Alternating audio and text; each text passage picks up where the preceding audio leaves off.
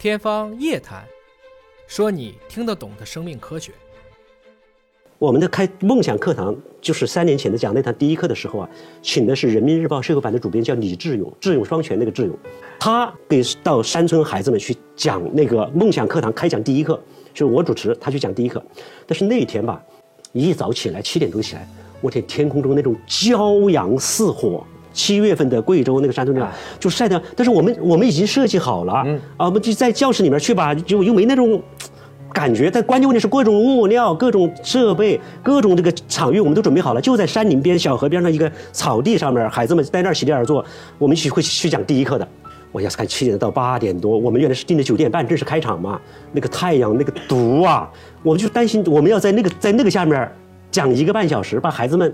就顶得住嘛？就那种感觉，大家我们去的人每个人都有那种担心。是，OK，神奇的事情出现了。哎，九点二十开始有那么一点儿太阳，好像不那么毒了。九点半，我们课堂正式开始的时候，有一片云彩过来。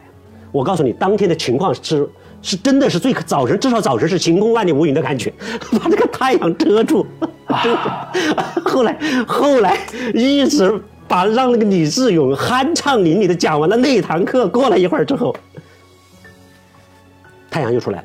反正反正那一次我们是绝对是绝对的神奇啊啊！大家不要觉得我在装神弄鬼啊，在我在讲的，因为这是很真实的故事。黔东南团州也可以跟我作证啊，这个从江县这个西山镇顶洞村捞里村，我们那个这个那个学校可以跟我作证，李志勇可以跟我作证啊，我这是不是这个不不是随便胡说的？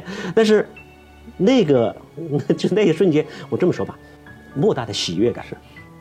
人类就因为此，我们就产生了一种所谓的要跟天地人 OK 这样一种和谐感。OK 人定顺天，而不是人定胜天。顺天顺天。是是，所以某种程度上讲，概率上讲，嗯，它可以发生这样的事情，但是如果你做好事多了，这概率就大，然后这样的事你就会感召更多的人，我们的故事就有了。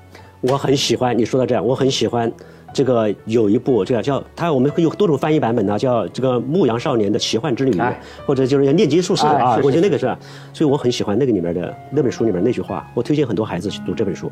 当你在做一件对的事情的时候，你会感觉全宇宙都在帮你。